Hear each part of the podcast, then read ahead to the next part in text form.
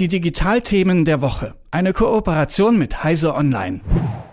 So ein eigener Balkon, der ist schon wirklich eine feine Sache. Ich habe leider keinen und bin relativ oft neidisch, wenn ich sehe, wie paradiesisch es manche Leute, die ich kenne, auf ihrem Balkon so haben. Und was mir aufgefallen ist, immer öfter sehe ich da nicht nur Blümchen und Pflanzen und ähm, vielleicht noch eine, ein gemütliches Stühlchen oder sowas, sondern auch ein kleines Solarkraftwerk. Die sogenannten Balkonkraftwerke erfreuen, erfreuen sich nämlich wachsender Beliebtheit. Ist ja auch ja, eine ziemlich geniale Idee. Eigenen Strom produzieren, während man zum Beispiel mit einem Kaffee und einem Buch draußen in der Sonne sitzt. Die Energiewende für den Hausgebrauch. Aber na, ihr werdet es ahnen, ganz so einfach ist die Chose mit den Balkonkraftwerken leider doch nicht. Und das hat unter anderem natürlich mit Normen und Regulierungen zu tun. Wenn ihr also überlegen solltet, ob ihr euch zum Sommer auch so eine kleine Mini-Solarzelle anschafft, dann jetzt mal aufgemerkt.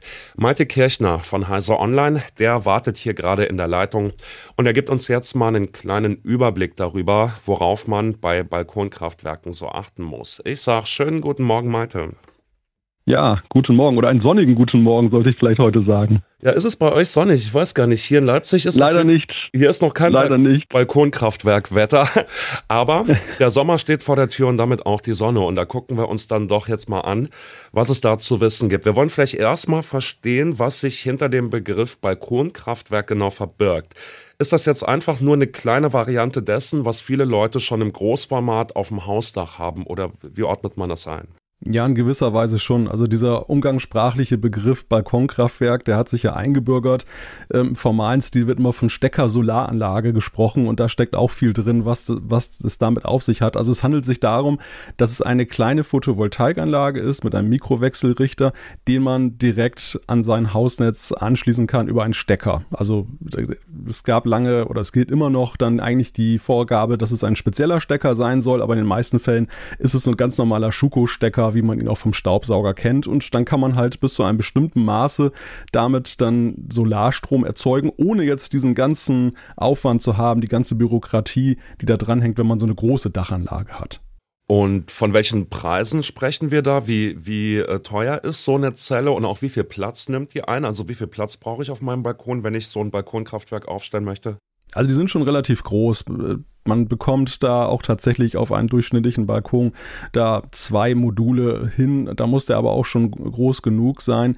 Also ja, wie, wie, wie groß ist so ein Modul? Das ist so circa 1,10 Meter ähm, misst das, je nachdem dann, wie lang die andere Seitenlänge ist, wie viel Watt das Modul hat.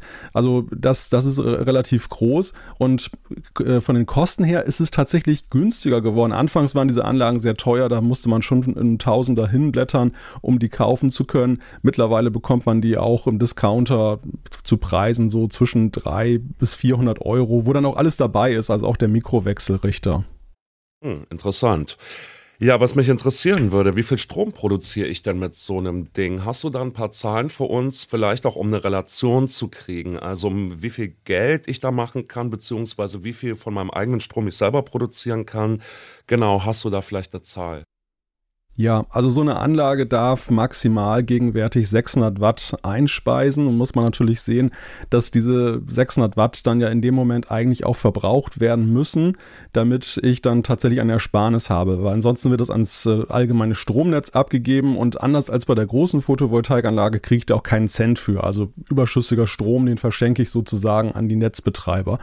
Und Dementsprechend ist die Ersparnis hängt natürlich sehr stark davon ab, äh, wann ich meinen Stromverbrauch habe. Also wenn ich in den sonnigen Zeiten viel Strom verbrauche, dann habe ich natürlich auch eine hohe Eigennutzung dieses Solarstroms, der da erzeugt wird. Aber man muss natürlich auch sehen, 600 Watt sind natürlich eben auch nicht irrsinnig viel. Also ich sag mal so, so eine Anlage amortisiert sich so durchschnittlich in drei bis vier Jahren mittlerweile bei den Preisen, die man jetzt hat. Also man kann da schon so ein, sag ich mal, so ein 50er pro Jahr pro 300 Watt ungefähr sparen bei durchschnittlichen Wetterverhältnissen, also ich sag mal 100 Euro im Jahr, die sind da schon drin, die dann eben von den Stromkosten, die man so hat, dann abgehen.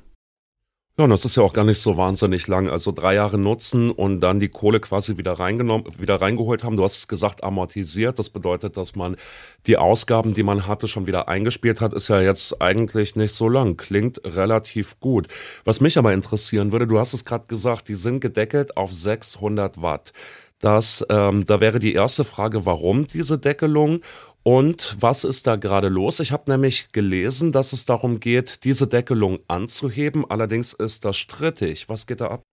Ja, also diese Deckelung ist notwendig, weil ja eben diese Anlage jetzt nicht wie eine große Photovoltaikanlage mit einer entsprechenden Extraleitung an, den, an das eigene Stromsystem des Hauses angeschlossen ist. Das heißt, man muss aus Sicherheitsgründen das dann deckeln, dass eben nicht zu viel Stromleistung über eine handelsübliche Steckdose dann reinkommt. Weil je nachdem, wie die Leitungen beschaffen sind, kann es natürlich sein, dass wenn zum Beispiel da ältere Stromleitungen sind, dass diese Dauerbelastung mit dieser Einspeisung von dem Balkonkraft Kraftwerk dazu führen kann, dass Leitungen überhitzen oder in Brand geraten. Bei 600 Watt oder auch 800 Watt, die jetzt zurzeit da diskutiert werden, ist das völlig unkritisch. Das hält eigentlich jede Leitung aus. Und deshalb ähm, wird das Ganze auch genormt von der VDE und es gibt auch gesetzliche Vorgaben. Und da ist es aktuell in der Tat so, dass jetzt dann geplant ist. Dieser Vorstoß kam letztes Jahr von der Bundesregierung, dass man gesagt hat, im Zuge des Solarpakets 1 will man diese Leistungsgrenze auf 800 Watt erhöhen. Das ist übrigens europäischer Standard. Also Deutschland hat da immer so ein bisschen so eine Sonderrolle gespielt. Der VDE war besonders streng hier in Deutschland mit 600 Watt. Das Ganze sollte eigentlich schon zum Jahresbeginn jetzt in Kraft äh, treten. Es, wurde schon eif es wurden schon eifrig Anlagen verkauft jetzt im letzten Jahr, die eben diese 800 Watt können. Aber das ganze Gesetzesvorhaben zieht sich momentan ein wenig. Also man rechnet jetzt aktuell damit, dass im März der Bundestag das jetzt auf den Weg bringt und äh, ja, parallel dazu die VDE, ähm, die ihre Normen auch ändert und anpasst, ist auch dabei. Die wird allerdings erst im Laufe des Jahres dann damit fertig sein. Man muss allerdings dazu sagen, eine Norm ist kein Gesetz, aber sie hat trotzdem schon eine Bedeutung. Ja, das ist der eine Zank. Du hast es gerade gesagt, der Zank um die VDE beziehungsweise um die Normen für die Einspeisung. Ich habe gelesen, dass es noch einen zweiten Streitpunkt gibt rund um die Balkonkraftwerke und der hat mit den Vermietern zu tun. Die stellen sich da gerade quer. Was ist da los? Ja, das ist in der Tat dann der kontroversere Punkt. Es soll so sein, dass künftig Mieter das Recht genießen, dass sie, wenn sie eine solche Anlage installieren möchten, das einfach machen können und nicht mit ihrem Vermieter sich da ins Benehmen setzen müssen und um Erlaubnis bitten müssen. Und das wollen natürlich viele Vermieter nicht. Also gerade große Wohnungsbaugesellschaften argumentieren eben auch mit dem optischen Aspekt. Das Ganze erinnert so ein bisschen an diese Geschichte mit den äh, Satellitenanlagen, mit den Satellitenantennen, die ja auch immer mal wieder kontrovers geführt wurde, mit ähm, der ja, vermeintlichen Verschandlung des Äußeren eines Hauses und genauso argumentieren eben auch dann die Vermieter. Das Ganze hängt momentan im Anhörungsverfahren. Man darf gespannt sein, ob äh, das tatsächlich dann zu einem Gesetz führt, was dann die Mieter dann auch in die Lage versetzt, dann einfach diese Anlagen anbringen zu dürfen. Ja, weil eigentlich ist es ja voll im Zeitgeist, sag ich mal. Die, die kleine Energiewende für den Hausgebrauch, ein bisschen eigenen Solarstrom zu Hause erzeugen äh, anstatt eben äh, Strom zu beziehen, der über fossile Energien gewonnen wurde. Da müsste die Bundesregierung doch, doch jetzt eigentlich Feuer und Flamme sein, die Solaranlagen für den Hausgebrauch nach vorne zu bringen. Oder was hast du für einen Eindruck, wo dreht sich das hin? Ja, das ist in der Tat so. Also man muss ja sehen, dass diese Balkonkraftwerke sind ja nur ein kleiner Punkt eines sehr, einer sehr großen Initiative, die es ja momentan auch gibt, auch vom Bund, das Thema Photovoltaik und, und erneuerbare Energien voranzubringen. Und jetzt im Speziellen mit dieser Mietergeschichte ist es so, dass parallel auch Vereinfachungen kommen sollen, die zum Beispiel gemeinschaftlich genutzte Anlagen auf Mehrfamilienhäusern ermöglichen. Momentan ist das sehr kompliziert rechtlich, weil dann faktisch jemand als Energie, als Energiedienstleister dann dazwischen treten muss, wenn dieser Strom verwertet wird und künftige gesetzliche Vereinfachungen sollen es dann ermöglichen, dass dann zum Beispiel im Hauseigentümer einfach so eine große Anlage oben drauf machen und dann kann das als Mieterstrom verwendet werden.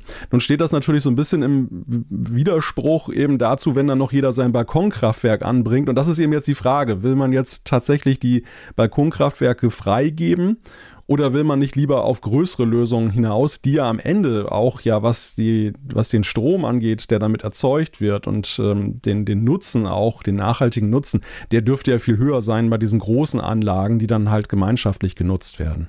Zumal es ja auch ein Ressourcenproblem bei der Herstellung von Photovoltaik gibt. Das heißt, das ist in der Masse, in der wir Photovoltaik brauchen, gar nicht so einfach, die Quantitäten herzustellen. Also insofern vielleicht schon eine nachvollziehbare Diskussion. Letzte Frage, Malte. Hast du ein Balkonkraftwerk auf deinem Balkon stehen und vor allem bist du happy damit? Ich habe tatsächlich keinen Balkon, aber ich habe einen Garten und in den habe ich ein Modul hingestellt. Ich habe nur 300 Watt, um das mal auszuprobieren. Und ja, das, das norddeutsche Wetter bereitet mir manchmal Kummer, weil es dann tatsächlich dann, dann, also sagen wir jetzt gerade sind die Monate, wo man eben nicht wirklich glücklich wird damit, weil man einfach das, was man subjektiv fühlt, kann man dann, dann auch ablesen in der App, die man dazu hat. Das ist, dass nämlich die Sonne viel zu wenig scheint. Aber im Sommer ist das schon wirklich ganz beachtlich, was da so an Strom zusammenkommt. Und ja, ich sag mal, neben dem finanziellen Aspekt finde ich es einfach auch eine lustige Spielerei, dann immer zu gucken, was das eigene Kraftwerk gerade so treibt bleibt. Ja, auf jeden Fall, das kann ich mir vorstellen. Und es wird ja auch tatsächlich nochmal Zeit für Sommer jetzt, auch wenn man keine Solarzelle hat oder ist. Malte, ich danke dir für den Überblick über das Thema Balkonkraftwerke und was da aktuell diskutiert wird. Das war Malte Kirchner von Heiser Online mit den Technikthemen hier am Dienstagmorgen. Danke dir, Malte. Sehr gerne. Die Digitalthemen der Woche. Eine Kooperation mit Heiser Online.